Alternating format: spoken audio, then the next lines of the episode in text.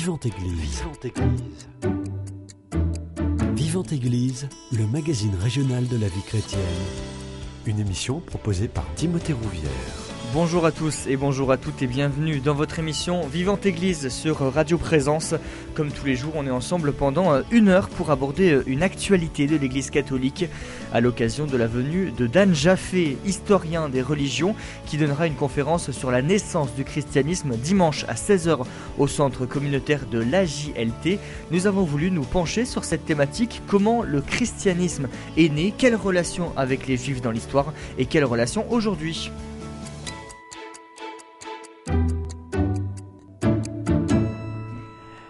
Et pour en parler, j'ai le plaisir de recevoir Paul Wanon. Vous êtes euh, membre de la communauté juive libérale et de Toulouse et spécialiste du dialogue judéo-chrétien. Bonjour à vous. Bonjour.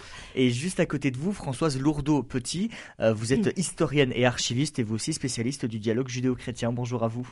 Bonjour. Merci à toutes les deux d'avoir accepté mon invitation. Euh, le christianisme est né de l'existence euh, même du Fils de Dieu, Jésus. Quelle est la base du christianisme? Comment on peut le présenter? Je ne sais pas qui veut commencer, peut-être Françoise euh, Lourdeau-Petit. Peut-être qu'avant de parler des bases du christianisme, mhm. il convient de, poser le contexte historique dans lequel il est né. Donc, je précise que je ne suis pas spécialiste de cette période, mais que à l'aide de livres tels que les livres de, notamment de Marie-Françoise Baselès, qui était une historienne qui malheureusement nous a quittés euh, l'année dernière, a, beaucoup travaillé sur euh, sur cette période et aussi Dan Jaffé, mais que je ne mhm. connaissais pas, donc j'aurai l'occasion de découvrir comme vous. Dimanche. Donc voilà, euh, sachant que là je fais juste euh, un survol. Eh bien on vous écoute. voilà, donc pour se mettre dans le contexte, il faut savoir que on est à ce moment-là dans le donc au premier, on se situe au premier siècle. On est dans un monde qui est dominé par l'Empire romain, qui donc est très majoritairement polythéiste pratiquement euh, à, 90-95%, mhm. et que Auguste vient de s'installer au pouvoir. Alors Auguste, il va euh, essayer de revaloriser ce qu'on appelle la religion civique. Mhm. Donc les, les, dieux de la cité, se mettre bien avec les dieux pour instaurer ce qu'on appelle la pax deorum. Donc pour pas qu'il y ait de hiatus entre l'en haut et l'en bas. Euh, et puis, euh, ses successeurs vont encore accentuer la chose en créant un culte impérial. Donc, euh, dans ce vaste empire, un seul peuple est monothéiste et il résiste pour conserver son temple à Jérusalem et rester fidèle à la Torah. Alors si je peux préciser, la Torah, c'est ce qui est connu dans le monde chrétien par les cinq premiers livres de la Bible, Genèse, Exode, Lévitique, Nombre et Deutéronome. Alors, depuis l'an 6, donc de notre ère, de l'ère commune, la Judée est occupée par les Romains. Enfin, une grande partie de la. Donc, dans, dans ce et dans ce dans ce pays, dans cette dans cette région, de nombreux mouvements expriment une aspiration à une libération et un questionnement qui est à la fois politique et religieux. Hmm. Oui, en effet, c'est une période où euh, il y a de forts courants euh, qualifié de messianique. Hmm. C'est-à-dire que euh, les, le peuple hébreu, qui est quand même entouré par ce qu'on appelait les craignants Dieu, il y avait une majorité de polythéistes, mais il y avait des, personnes quand même qui étaient dans, dans, le bassin méditerranéen influencées par cette idée d'un monothéisme éthique. C'était la grande spécificité de ce monothéisme. Hmm. Et donc, euh, on, on attendait une libération. C'était vraiment une époque où on attendait une libération. À ce moment-là, il y avait plusieurs mouvements à Jérusalem. Il y avait, alors les, je vais commencer par ceux que, on va dire, j'apprécie le moins. Donc les Sadducéens. Ce qu'il faut mhm. voir, c'est les Sadducéens. Pour moi, c'était euh, des, c'était le gouvernement de Vichy, si vous voulez. Ah c'était des politiques qui s'étaient emparés du pouvoir du temple et qui, euh, bon, ils, étaient même, euh, bon, ils ne croyaient pas en la résurrection des morts, euh, ils ne croyaient pas aux enseignements des, grands maîtres de, l'histoire qui avaient déjà, qui s'étaient transmis un enseignement oral depuis des siècles. Et en fait, bon, c'est là que je pense que le, le bas a blessé. Après, il y avait les pharisiens, qui, contrairement à ce qu'on peut penser, n'étaient pas du tout, d'ailleurs, n'avaient pas forcément des, des, relations négatives avec Jésus. Parce que quand on les entend se disputer, c'est pas des disputes. Dans le judaïsme, hmm. c'est la manière de dialoguer. Et puis, donc les pharisiens qui étaient eux des religieux, qui étudiaient, qui étaient accrochés. La Torah, il faut savoir que c'est le trésor du judaïsme. C'est la, loi qui leur a permis de rester unis à travers les, siècles. Et il y avait les Esséniens qui étaient un courant mystique et le courant de cette, ce grand maître qui a beaucoup influencé les troupes et justement qui a fait peur aux Sadducéens, mmh. c'est Jésus de Nazareth. Donc, il y avait aussi un courant politique, les Zélotes, qui eux étaient des révolutionnaires, euh, bah, comme on a connu à travers l'histoire, et qui prêchaient la révolte armée contre le peuple romain. Hmm. Donc voilà, c'était un petit peu euh, les courants, les courants qui régnaient euh, à Jérusalem à cette époque-là. Hmm. Alors comment finalement le christianisme s'est implanté Donc à la mort, à la mort de Jésus, donc se rassemblent autour de Jacques qui est dit frère du Seigneur, mhm. qui est un rabbi pharisien qui au départ est très euh, très respecté, mais qui après va être euh, va être traité d'hérétique puisqu'il va être précipité du, du haut du temple. Mhm. Donc si je peux préciser, justement Jacques était très respecté par les pharisiens. Il a été, c'était les, sadducéens toujours qui se méfiaient d'eux, et le grand prêtre qui était donc sadducéen a euh, profiter d'un changement de prêteur romain pour condamner Jacques. Et les pharisiens ont été tellement outrés qu'ils sont allés à la rencontre euh, du nouveau prêteur romain pour dénoncer le, prêtre Caïphe, qui était donc euh, grand prêtre à l'époque. Et suite à ça, le prêtre a été démis de ses fonctions. Hmm. Donc pour vous dire que Jacques était vraiment très respecté et très, il faisait partie intégrante du, peuple juif. L'Église de Jérusalem n'était pas du tout rejetée à cette époque-là. Hmm. Donc autour de Jacques, donc se, forme ce qu'on a appelé l'Église de Jérusalem. Hmm. Qui est le premier noyau de référence et on le voit bien par exemple dans les actes où il y a ce qu'on peut appeler ce qu'on pourrait appeler le premier concile en 51 qui fixe justement des, qui essaie de fixer euh, des, des normes pour les, pour les apôtres qui sont envoyés en mission, et notamment Paul de Tarse. Hmm.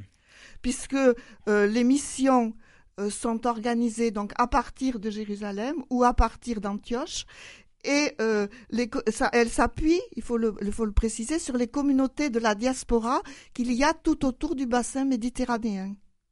Oui, d'ailleurs, Paul était désigné pour ce, ce genre de mission puisque lui-même était issu de la diaspora. C'était un mmh. pharisien, il a étudié avec de grands maîtres à Jérusalem, euh, dont Rabbi euh, Gabriel, qui était un rabbin très tolérant. C'est mmh. lui qui dit si ce mouvement vient de Dieu, il faut le laisser parce que rien ne, l'arrêtera. Ah oui. Et, hum, mais par contre, il était, il était, il était euh, helléniste, donc il était vraiment désigné pour aller, euh, euh, on va dire, répandre ce monothéisme dans le bassin méditerranéen de l'époque. Et, justement, comment les, apôtres vont réussir à, évangéliser les populations et comment c'est reçu? Ben là, on n'a on pas trop de. Là, là il, il, faut prendre en compte en fait la période avant 70, la destruction du temple, et après la destruction du temple. C'est-à-dire qu'il y a une première période où il y a euh, une certaine euh, tolérance ou une certaine et où ça se passe relativement bien, mais à partir de 70, c'est-à-dire à partir du moment où les Romains ont investi Jérusalem, ont brûlé le temple, ont rasé la ville et l'ont appelé Aelia Capitolina euh, Jérusalem n'existe plus, mmh. les Juifs en sont bannis, et donc là, ça fait une rupture, si vous voulez. Et donc là, aussi bien euh, les Juifs de, enfin, qui, confessaient le judaïsme que ce qu'on appelait les Juifs messianiques, donc l'Église de Jérusalem, sont un peu perdus parce qu'il y a ce grand traumatisme qu'est la, la chute du temple. Mmh. Euh, oui, en fait, ça s'est passé en deux temps. Hein. les Romains ont commencé par raser le temple euh, de Jérusalem en 70 et il y a eu un, les, pharisiens à ce moment-là n'étaient pas du tout euh, des, guerriers et ils ont tracté avec les Romains un exil à Yabné. Mais et donc là il y a eu pendant euh, de 70 à 100 120 de notre ère, mmh. une époque de, euh, très très riche en développement euh, mmh. De, la, des études rabbiniques, mais à un moment donné, les Romains ont, bah, c'est la, goutte qui a fait déborder le vase, c'est qu'ils ont décidé de, ils ont, de construire un temple pour Zeus sur l'emplacement du temple. Ah Et là, les zélotes ont pris le dessus. Et même des rabbins très modérés comme le rabbi Akiba, qui était quelqu'un de un, grand, un grand maître dans le judaïsme, se sont, se sont mis à les soutenir parce que c'était trop. Et là, ça a été la catastrophe, parce que là, les Romains ont vraiment rasé la ville euh, de Jérusalem. Les chrétiens euh, juifs se sont trouvés perdus dans l'histoire, et les, pharisiens se sont repliés sur eux-mêmes à, à, Yavne, parce que la grande peur, c'était de disparaître. Hmm. Et justement, qu'est-ce qui s'est passé ensuite pour, euh, pour tous ces chrétiens? Comment le christianisme s'est implanté au fur et à mesure. Ça a été long, hein. il y a eu beaucoup de périodes de persécution ah notamment.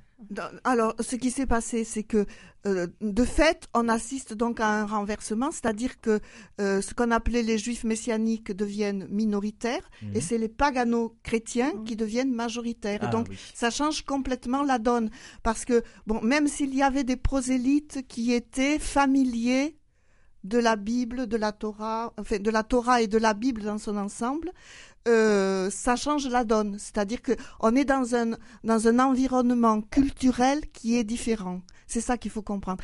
Et c'est vrai que oh, c'est très peu de, cette période-là. Euh, enfin, moi, je, je, la trouve très peu documentée.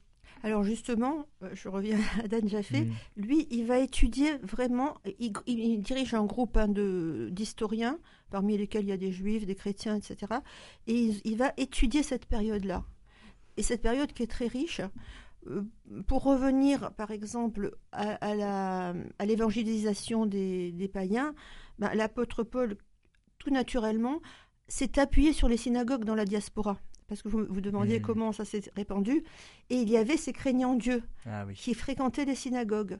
Alors évidemment, le culte, le, le message diffusé à ce moment-là était beaucoup plus accessible pour les craignants Dieu parce que euh, les, les, euh, les, apôtres réunis à Jérusalem avaient dit, bon, pour tous ceux qui sont juifs, il faut continuer à, respecter les prescriptions de la Torah et entre autres le gros problème à l'époque, la circoncision.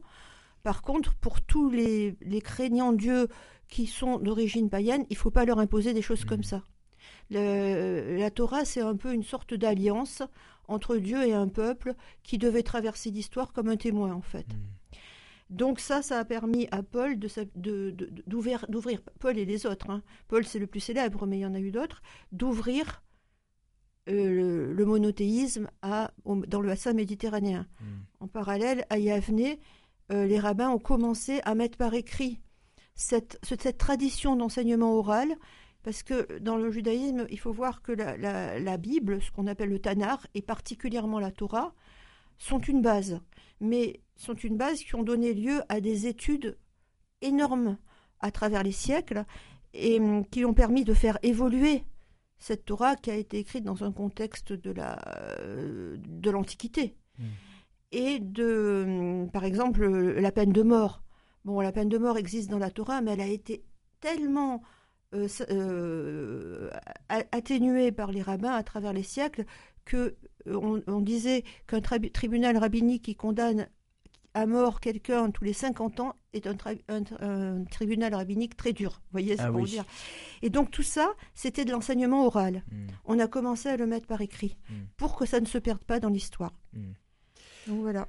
Parlons un petit peu des, persécutions envers les chrétiens. On sait ah. qu'elles ont été nombreuses et c'est ce qui a stopper ou freiner en tout cas la, progression du christianisme dans ces, oui, alors, régions Oui, il y a eu des périodes difficiles, alors en particulier sous le règne de Dioclétien où il y a eu des, des persécutions. Là, bon, j'avoue que là, je suis pas très spécialiste de ça, donc je peux pas trop en parler. Mais moi, je crois qu'au contraire, ça n'a pas freiné l'expansion du ah, christianisme. ça l'a renforcé alors au final? Ah, je crois, ouais. Mais alors, quand je dis euh, freiner, c'est en termes de, euh, de, de, temps. Ça a mis beaucoup plus de temps à s'installer, à se diffuser, mais ça a renforcé en tout cas. ah oui, un peu comme les persécutions que les, les Romains, parce après la destruction de, après euh, la révolte, la dernière révolte, c'est la révolte de Bar Corba. Mhm. Euh, le, les Romains ont été féroces, ils ont été très vexés parce que ce petit groupe de, zélotes leur ont tenu tête pendant plusieurs années. Ah oui. Et ça, ils étaient très vexés. Et donc, ils ont, été féroces, ils ont interdit euh, l'enseignement de la Torah. Mm. Et il y a eu aussi des persécutions du côté juif. Le, rabbi Akiba, le fameux rabbi Akiba, a été, a été euh, torturé. Il est mort écartelé, écorché vif, enfin tout ce que savaient faire les, les Romains. En récitant la prière, le credo, on va dire juif, qui est le schéma Israël. Écoute Israël, l'Éternel, ton Dieu, l'Éternel est unique. C'est extraordinaire quand même. Mm. Il, est mort, ça. Et, donc, je pense que ça, au, lieu d'éteindre la foi, aussi bien chez les chrétiens que chez les juifs, l'a stimulé. Moi, je pense que ça a été un mm. stimulant. C'est ce que les Romains ne comprenaient pas d'ailleurs. Ensuite, il y a cet édit de tolérance à l'égard des, euh, des chrétiens qui va stopper ces persécutions et le christianisme va petit à petit devenir la religion majoritaire dans l'Empire euh, romain alors la, date, la date qui est retenue et dont parle euh, euh, Paul Veyne, donc qui est un, historien de l'Antiquité, mhm. c'est 312. 312. La, conversion de, de l'empereur Constantin, mhm. qui se convertit lui au, au, christianisme, mais qui ne l'impose pas à l'empire encore. Ah voilà. Et donc, et, mais petit à petit, euh, ça va devenir religion d'État et ça et cette religion qui était une religion donc qui, qui n'était après tout, comme le dit Ernest Renan euh, dans La vie de Jésus en, en 1863, qui n'était qu'une secte du judaïsme qui avait réussi, euh, c'est euh, cette religion va s'institutionnaliser et va se calquer sur les euh, sur le modèle administratif romain. Hmm. Et c'est ça qui fait qu'elle va s'imposer petit à petit un peu partout dans ce qui était le domaine de l'empire romain. On a une date pour caractériser le fait que le christianisme devienne religion majoritaire dans l'empire romain. Ah ben c'est l'édit de Théodose, je crois mhm. que c'est en 395 si 395. Il me semble, il faudrait mhm. vérifier les dates parce que je ne suis pas spécialiste encore une mhm. fois de cette période. que la tu as écrit que la conversion de Constantin c'était 312. Oui, mais mais lui il n'impose rien. Voilà, lui en tout cas il est euh, il se convertit mais il n'impose rien au sein ah de, l'empire romain. D'ailleurs, il est très euh, je je, je recommande d'ailleurs son livre, la lecture de son livre, ça s'appelle Comment l'Occident est devenu chrétien. Paul Veyne. Le développement du christianisme va être accompagné d'une multiplication de symboles, la croix, on le sait, euh, pour représenter le Christ sur la croix, mais aussi le poisson. Quelle est la symbolique derrière ce poisson? Alors ça, je ne suis pas spécialiste. je, crois que je, crois, je crois que c'est parce que en grec, euh, euh, le nom poisson, ça, ça, ça, ça prenait les lettres de Jésus-Christ euh, fils de euh, Jésus-Christ, euh. Jésus-Christ, je sais plus enfin exact, hmm. exactement, mais ça avait une signification quoi. C'était donc multiplication des symboles et en 325 le concile de Nicée. Expliquez-nous le concile de Nicée, ah, en, quoi ça, ça consiste, quel va être l'impact sur les, les religions? Alors là, je, sais... il y avait, il faut vous mettre, enfin moi, on, aura plus de précisions avec Dan Chaffé, mais il faut vous mettre dans le contexte de l'époque, le christianisme lui-même n'était pas, n'était pas unifié. Hmm. Il y avait des il y avait différents courants Différents courants avec hmm. plein d'interprétations. Par exemple, au niveau du statut de Jésus. Jésus, euh, euh, il y avait par exemple l'arianisme hmm. qui défendait l'idée que Jésus n'était pas Dieu, mais qu'il était le Fils de Dieu, etc. Il y avait d'autres courants qui, eux, euh, se sont dit mais c'est pas possible. Enfin bon, ça et, donc c'était très très épars. Avec euh, l'institutionnalisation, enfin, je, crois que c'est Constantin qui a même qui a convoqué le concile de Nicée-Constantinople. L'idée c'était de d'unifier un petit peu tout ça. Et donc, à partir de ce moment-là, on a euh, adopter codifier en fait. des dogmes les dogmes bon Jésus euh, la Trinité etc et ça a on va dire unifié le monde chrétien sachant qu'il a quand même subsisté des, courants dissidents qui se sont exilés petit à petit vers l'est ah et qu'on retrouve dans les pays dans certains pays de l'est par la suite. Hmm. l'arianisme par exemple existait. Je ne sais plus quel, quel peuple barbare était était arien je me rappelle plus Donc voilà, donc euh, le concile de Nice et Constantinople a permis de créer les bases de l'Église, qui est mmh. devenue l'Église catholique par mmh. la suite. C'est ça, oui, c'est plutôt ça. Françoise Oinon et euh, pardon, oui, euh, je vais y arriver. Paul Oinon et Françoise Lourdeau-Petit. Je vous propose qu'on fasse une première pause musicale. on va écouter Béni le Seigneur de Grégory Turpin et on revient dans quelques instants et on parlera de la religion juive et des relations entre les juifs et les chrétiens à travers l'histoire.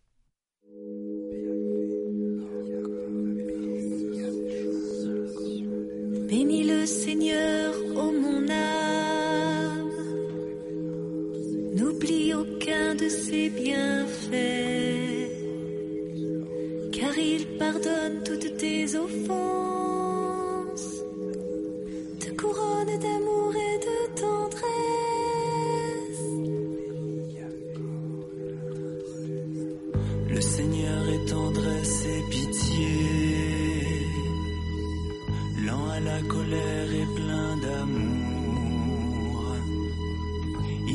pas envers nous selon nos fautes.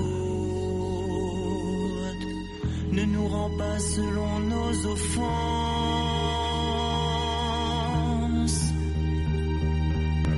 Bénis le Seigneur,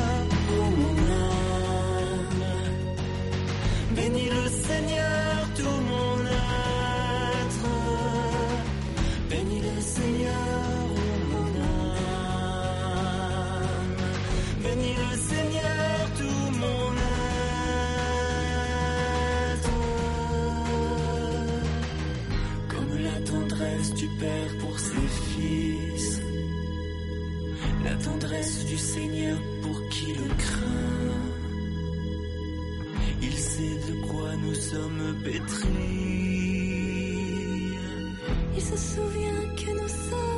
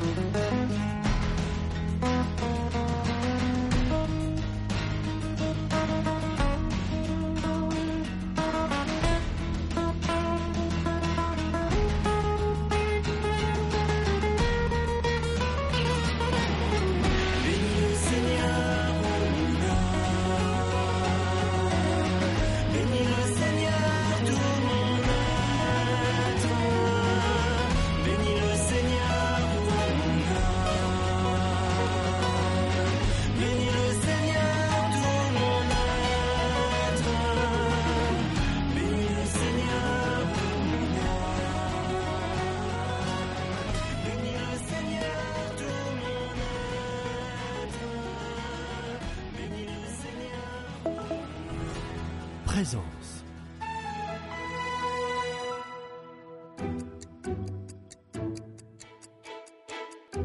Vivante Église, Timothée Rouvière.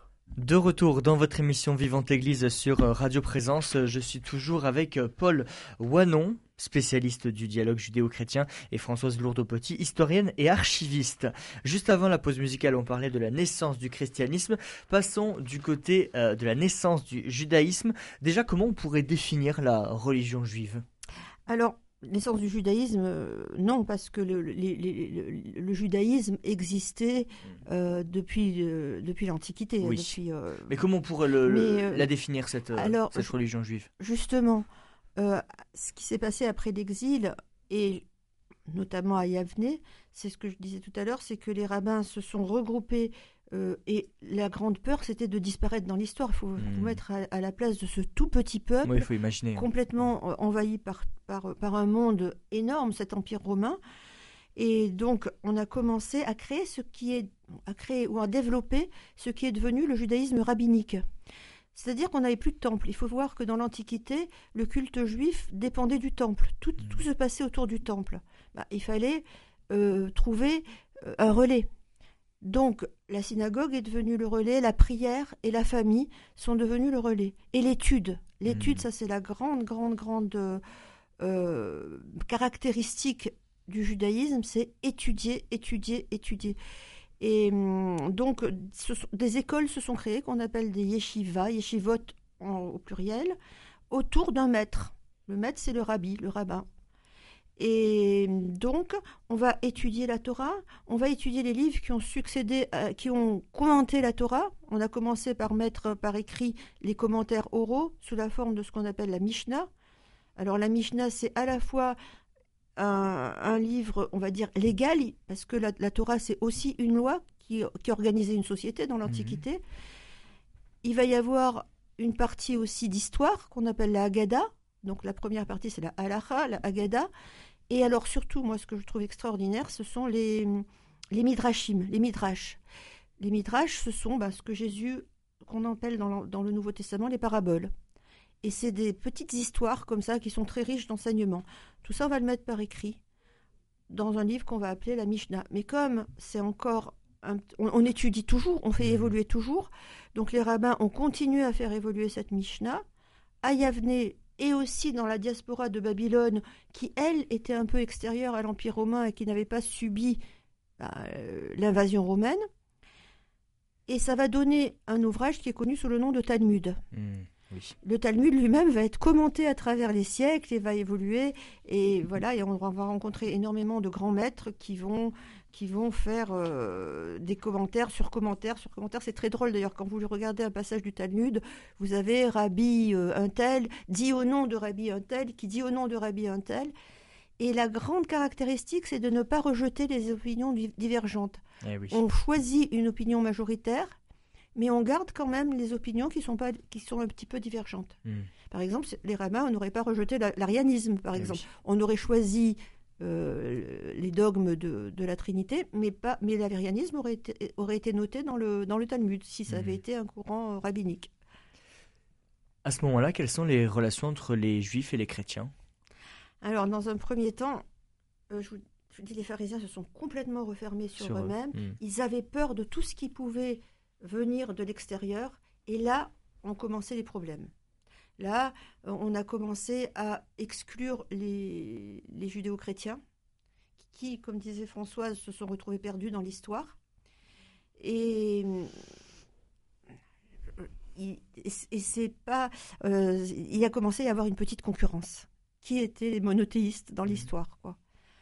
Euh, les Juifs n'ont pas des, dans, contrairement à ce qu'on aurait pu s'attendre, les Romains n'ont pas persécuté les Juifs ah dans un premier temps. Parce qu'ils se, ils se sont rendus compte que les pharisiens n'étaient pas du tout politiques et qu'ils ne représentaient pas un danger pour l'Empire romain. Hmm. Par contre, ils se sont bien déchaînés sur, sur les chrétiens. Ah oui. Et par contre, au moment où le, le christianisme est devenu religion d'État, on peut dire qu'il y a eu retournement de la situation. Et alors peut-être que cette concurrence qui naissait ben, s'est retourné contre, contre les communautés juives. Quoi. Et donc il y a eu des persécutions Il y a eu des persécutions envers les, juifs envers les juifs. Ouais. Hmm. On peut dire que la, la, balle est dans les deux camps. Oui. si on, on, analyse un peu les sources, euh, les fautes sont partagées, on va dire. Les fautes sont partagées dans la mesure où euh, est introduite à ce moment, euh, alors à une période que je ne connais pas, mais qui se situerait aux alentours du deuxième siècle, il y a une prière d'exclusion de ce qu'on appelle les minimes. Et donc, euh, on pense que c'est de là que, que les, deux courants ont divergé, ont, vraiment mmh. se sont ont, été mis en opposition dans la mesure aussi où, euh, au fur et à mesure que le dogme chrétien se forme, euh, le, la chrétienté se présente comme le virus Israël, c'est-à-dire le ah, véritable Israël. Et donc c'est ce qu'on appelle la théorie de la substitution et où on, où on présente les juifs, on dit il faut pas, il faut les, il faut les garder même si on les persécute parce que c'est un peuple témoin de la trahison envers Jésus. C'est ça qui a été, le, si vous voulez, le poison dans, le, dans les, les relations entre le judaïsme et le christianisme. Hmm. Après l'Empire romain, comment ces relations vont évoluer? Il y a eu des alternances. Il y a mhm. eu des périodes très paisibles et dans les, pendant lesquelles euh, il y a eu des études euh, communes et on s'est enrichi mutuellement. On peut citer par exemple euh, ce qu'on a appelé l'âge d'or espagnol, qui a, euh, alors au tout début, c'était même une collaboration entre les trois religions monothéistes, parce qu'il y avait l'islam aussi, il y avait les, les dynasties, euh, les Omeyyades, je crois, qui étaient des mmh. dynasties très tolérantes et qui ont permis de faire cohabiter les trois religions pendant assez longtemps, jusqu'au moment où des, des, des, des dynasties euh, plus intégristes ont pris le pouvoir et ont commencé à chasser les juifs et les chrétiens qui se sont regroupés dans le nord de l'Espagne et là aussi, il y a eu une période de collaboration assez riche entre juifs et chrétiens jusqu'à euh, la Reconquista. et jusqu'à euh, que le- les- l'empereur, alors je me rappelle plus le roi d'Espagne qui a, Euh, qui a- euh, Isabelle la catholique. Isabelle la catholique entre autres, qui et là a commencé une période de persécution terrible pour les juifs comme pour les musulmans et qu'on a, ça a été l'inquisition. Hmm. Alors ça- après, il y a eu aussi, par exemple, dans, l'empire de, Charlemagne. Charlemagne était un roi très tolérant et intelligent. Il avait compris que la collaboration était beaucoup plus euh, enrichissante que le, même au niveau de la, de la santé publique que, le, que les persécutions. Et donc, il y a eu des périodes assez, euh, assez stables pendant lesquelles il y avait toujours une collaboration parce que finalement, on était un petit peu. C'est toujours cette, cette histoire biblique de frères, quoi. Des frères amis, ennemis. euh, et hum, donc, on peut citer par exemple Rachi, qui est un, un rabbin très connu dans le monde juif et qui était. euh, alors, les rabbins à l'époque avaient une profession autre que d'enseigner. Ils enseignaient et en même temps, ils avaient une profession. Il était vigneron, lui, autour de Troyes, en Champagne. Et il a beaucoup euh, commenté les, les- les- les différentes écritures juives, mais également, euh, je sais qu'il a étudié pendant longtemps avec un moine, alors je me rappelle, je n'ai pas retrouvé le nom de ce moine, qui euh, lui aussi s'intéressait aux écritures, et donc ça a été un enrichissement mutuel. Ça, ça a été le côté très positif. Mm. Malheureusement, il y a eu les croisades. Il y a eu les croisades Hmm. d'une part, et il y a eu aussi alors un roi que l'on, que, que l'on appelle saint, et qui pour moi ne l'est pas trop, c'est Louis IX, euh, qui en 1242 fait brûler tous les Talmuds en place de grève, et qui en 1269 impose aux Juifs de France le port, le port de la rouelle. Pour expliquer aux auditeurs qui ne connaissent pas le- la rouelle, qu'est-ce que c'est le port de la Alors rouelle la rouelle, c'est le, le fait d'être stigmatisé par son vêtement, c'est-à-dire en, faisant coudre. Alors c'est comme comme Ah l'étoile l'étoile pendant la Seconde Guerre mondiale. hein. C'était une une roue jaune qu'on cousait sur le sur le vêtement. Hmm. Donc Pour stigmatisait la Mhm. personne. C'est Mm. aussi l'époque où on a vu la naissance de ce qu'on appelait les ghettos. Le premier ghetto était à Venise. Et donc, effectivement, un peu partout en Europe, les juifs ont été stigmatisés. Alors, il y a des, des choses, bah, vous savez, les peuples, comme, le, le peuple de base, comment il peut être? Il y avait des bruits terribles qui, qui couraient. On accusait les, les juifs de crimes rituels. Euh, on disait qu'ils ils- ils sacrifiaient un enfant chrétien pour pouvoir, Mhm. euh, pour incorporer dans leur, euh, dans, dans le pain de, de, de, de Pâques. Enfin, c'était vraiment une période très dure. Et donc, un peu partout en Europe, ils étaient chassés. En Angleterre aussi, ils ont été chassés. Hein, euh, où on leur imposait le port d'un signe distinctif. Alors, Ah il y oui. avait la rouelle, il y avait aussi le chapeau pointu, je ne sais plus exactement où. Et il y avait cette création de ghetto où les juifs étaient enfermés dans une sorte de un quartier de la ville duquel ils ne pouvaient pas sortir. Hmm. Alors bon, c'était un peu... euh, disons qu'au au début, les juifs avaient tendance à se réunir parce que à cause des règles de vie comme euh, le- la cacheroute, ce qu'on appelle la cacheroute, les règles alimentaires. Mais après, là, c'était plus...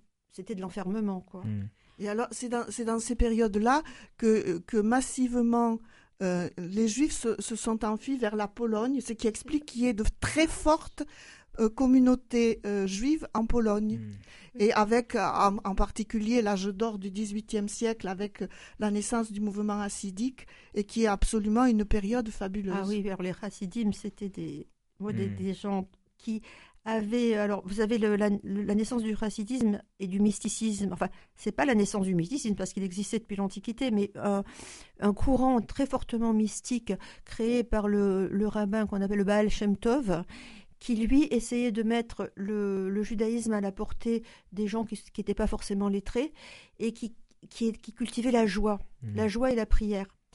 Euh, ce qu'il faut voir, c'est qu'en Pologne, il y a eu un premier temps très, très positif, Mhm. mais malheureusement, la Pologne a été sous domination russe et a beaucoup souffert de cette domination russe, et les Juifs ont été un peu perçus comme des agents de surveillance russe. Ah oui. Ça, j'avais lu. Et du coup, quand il y a eu des révoltes contre la Russie, ben, les Juifs sont, ont été persécutés. Hmm. En Russie, ils n'ont pas été mieux traités parce que alors là, les, le- le- le- les, ils vivaient dans des petits villages.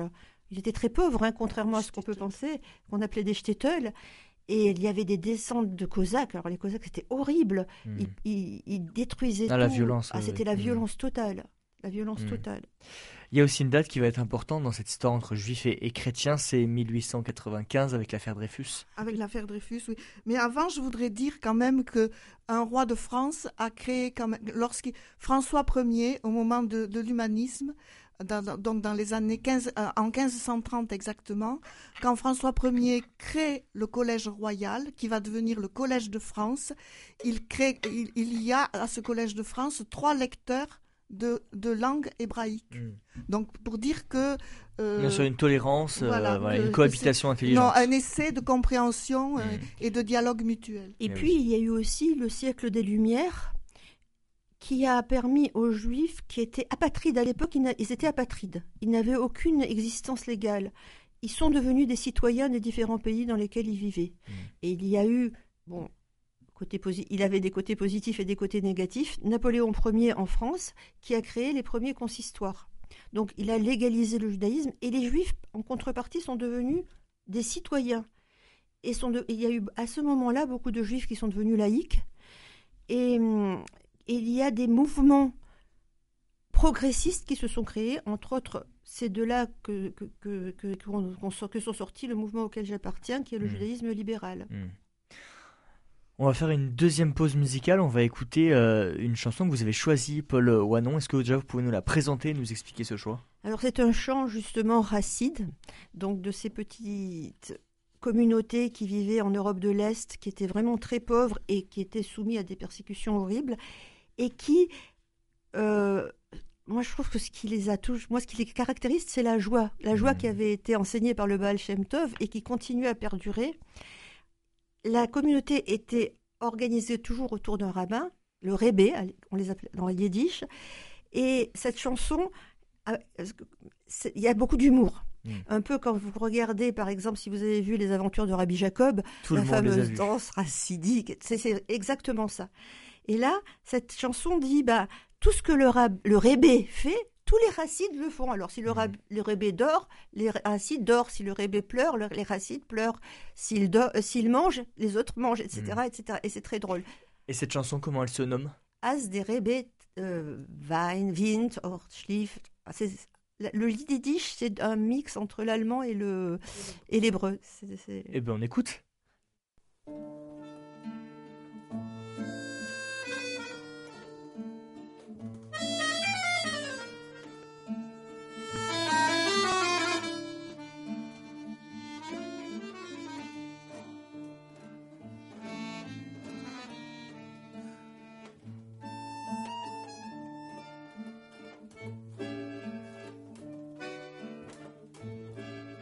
Und als die Rebbe singt, und als die Rebbe singt, oi singen alle Chassiden, oi singen alle Chassiden,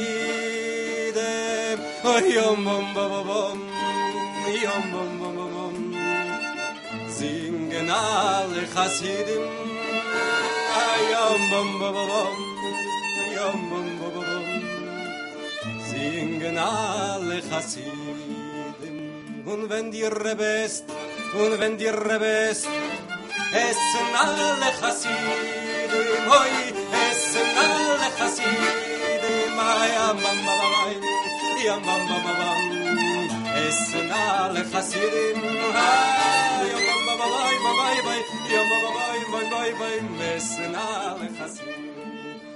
wenn die Rebbe lacht, und wenn die Rebbe lacht, lachen alle Chassidim, hoi, lachen alle Chassidim, ayam bam bam bam, yam bam bam bam, lachen alle Chassidim, ayam bam bam bam bam bam, yam bam bam bam bam, lachen alle Chassidim. Nur wenn die Rebbe schluft, nur wenn die Rebbe schluft, شوفنا لخسيدي موي شوفنا لخسيدي موي يوم بوم يوم بوم بوم بوم شوفنا لخسيدي يوم بوم بوم بوم بوم بوم بوم بوم شوفنا لخسيدي Nur wenn die Rebbe trinkt, nur wenn die Rebbe trinkt, trinken alle Chassiden, moi, trinken alle Chassiden. Yom, bom, bom, bom, yom, trinken alle. Ah, Yom, bom, bom, bom, yom, trinken alle Chassiden. Nur wenn die Rebbe weint, Oi, wenn die Rebe, die Rebe, die Rebe weint. Oi, weinen, weinen alle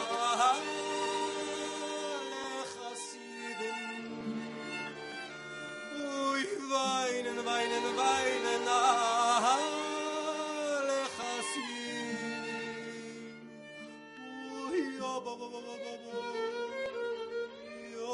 ba, ba, ba.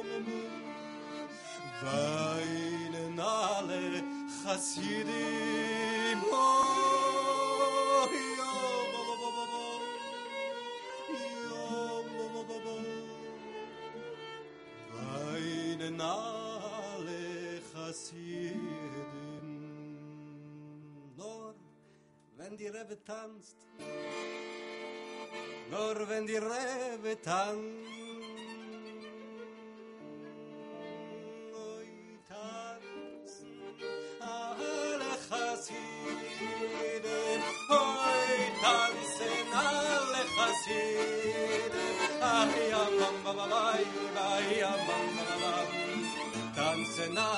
سيدن يا رم باباي باباي يا رم باباي باي تنسنا على خسيدن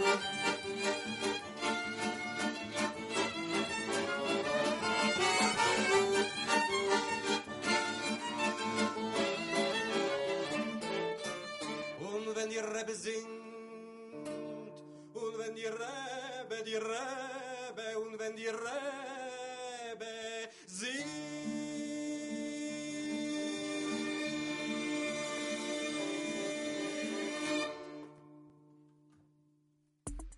Présence dans le Lauragais 97.9.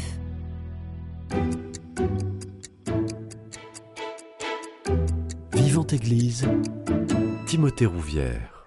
De retour dans votre émission Vivante Église sur Radio Présence, euh, je suis toujours avec Françoise Lourdeau-Petit, historienne et archiviste, et Paul Wanon, qui est euh, spécialiste du dialogue judéo-chrétien. Dans cette troisième et dernière partie d'émission, nous allons aborder la question des relations entre les juifs et les chrétiens aujourd'hui, mais il est important, euh, Françoise Lourdeau-Petit, de commencer de parler de la Shoah qui a énormément changé le regard. hein. Oui, la Shoah a complètement changé le regard. Il y a eu d'abord, durant la guerre, des, euh, donc de- une, euh, une entraide, en particulier à Toulouse avec Monseigneur Saliège et avec l'Institut catholique et Monseigneur de, de Solage. Avec Monseigneur de Solage, oui. Oui, euh, ça a été, ça a été un électrochoc cette Shoah. Hmm. C'était tellement horrible. Il faut préciser que Hitler n'était pas du tout euh, chrétien. hein. Lui, D'ailleurs, son but, c'était de remplacer Dieu. Il était, Eh oui. C'était vraiment ce qu'on peut appeler d'antéchrist dans le monde chrétien. C'est un peu ce qui caractérise euh, Hitler. Hmm. Donc, euh, ben, depuis ce- à ce moment-là, ben, il- les, hum, effectivement, il y a eu de l'entraide. Hmm. Il y a eu beaucoup une pensée qui s'était développée déjà depuis le début du XXe siècle avec des gens comme euh, Jacques Maritain ou Charles Péguy. Et le Jules Isaac, qui était un juif dont la femme et la fille ont été déportées et ne sont pas revenus, euh, a entamé un dialogue. Il a été reçu par le futur Jean XXIII, qui est Oui. qui est béni dans, le, dans, Mm. dans la mémoire juive. Je peux vous dire, je me rappelle quand j'étais petite, ma mère Mm. qui me disait, ce- quand il est mort, ma mère m'a dit, ce pape, c'est un saint. Ah oui, ça vous a marqué. Ça m'a marqué. Et qui a euh, abouti sur Vatican II.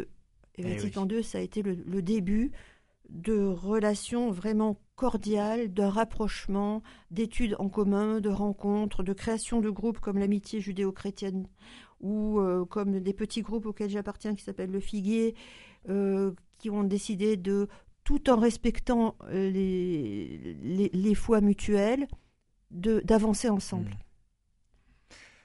Justement, les relations entre juifs et chrétiens aujourd'hui à Toulouse, comment ça se passe, Françoise Alors euh, déjà, ça avait été amorcé donc euh, après Vatican II eh par le père Jean-Louis Olmos, qui mhm. avait été nommé par monseigneur Coligny euh, responsable diocésain du, pour le dialogue œcuménique, donc avec les, les religions chrétiennes, les, les églises chrétiennes et l'interreligieux. Eh et, donc déjà des liens avaient été créés et la manifestation à Toulouse de, de ce travail, ça a été l'organisation de la d'une exposition Bible en Occitanie où ont participé donc aussi bien toutes les, les religions chrétiennes que euh, la communauté juive de hmm. Toulouse.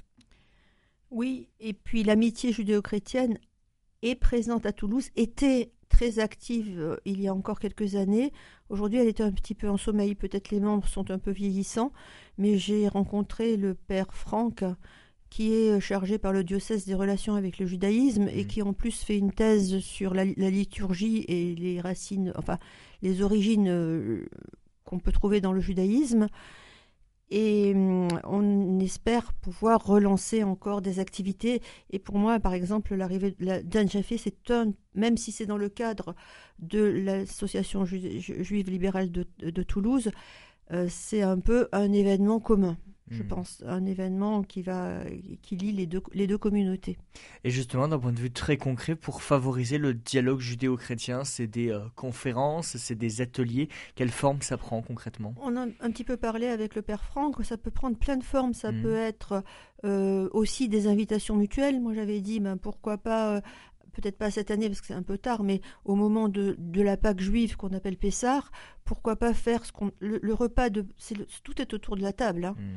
C'est un peu ce que vous voyez dans la scène aussi. D'ailleurs, c'est très euh, très Il y a beaucoup de similitudes. Hein, ah bah oui oui. Hmm. Et donc pourquoi pas faire ce repas qu'on appelle le céder mais plutôt avant ou après, mais d'une manière pédagogique, avec, en invitant des chrétiens, des séminaristes, par exemple, ça peut être ça. Le père Franck a évoqué aussi, pourquoi pas, un, un, pèlerinage à, pas à Cordoue, mais dans le sud de, l'Espagne, parce que hmm. la, petite communauté, l'autre petite communauté libérale de Toulouse, avec laquelle nous sommes en train de nous rapprocher, a un rabbin espagnol. Eh oui qui est de Séville justement. Mhm. Donc voilà, des choses comme ça. On pourrait faire des voyages en commun, pourquoi pas aussi des voyages en Terre Sainte. Enfin, enfin en Terre Sainte.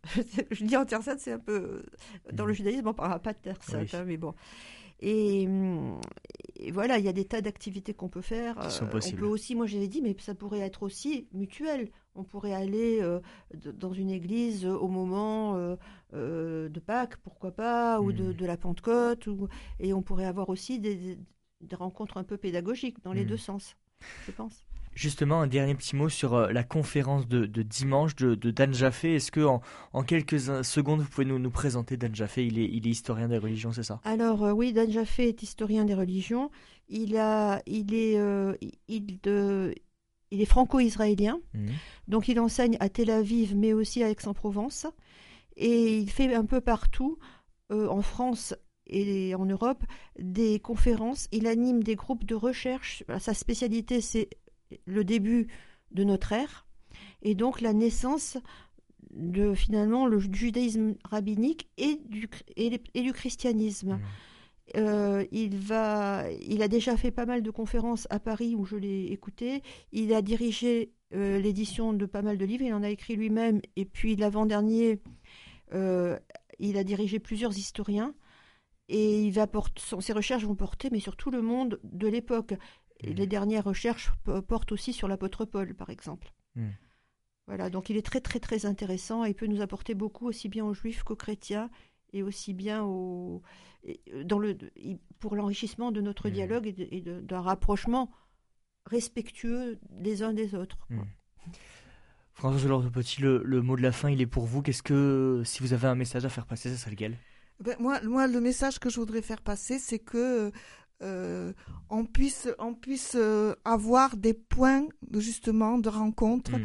Euh, par exemple, utiliser ce qui existe. Par exemple, les, les groupes bibliques œcuméniques pourraient peut-être s'ouvrir hmm. au dialogue interreligieux. Hmm. C'est une proposition que je, que je fais, Alors, entre autres, parce que j'en fais partie depuis plus de 30 ans et que c'est la mission que je me suis donnée Juste pour préciser, l'intervention de Dan Chaffé aura lieu dimanche à 16h Oui. à la JLT qui se trouve 4 rue des Feuillants, juste à côté de Radio Présence, justement. Voilà. Donc, Donc, les voyez, ont... Un résultat de la bonne collaboration entre juifs et chrétiens, cette synagogue libérale est implantée dans un, dans un, euh, dans, dans dans un, le, le cadre dans du, un du local. séminaire, voilà, et Radio. Présence est juste à côté. C'est ça, en tout cas. exactement. Donc je, je rappelle euh, la, date, c'est dimanche à 16h au centre communautaire de, de l'AJLT, 4 rue des Feuillants à Toulouse, quartier Saint-Cyprien pour cette conférence de Dan Jaffé, historien des religions, sur euh, la naissance du christianisme et les relations entre juifs et chrétiens aujourd'hui.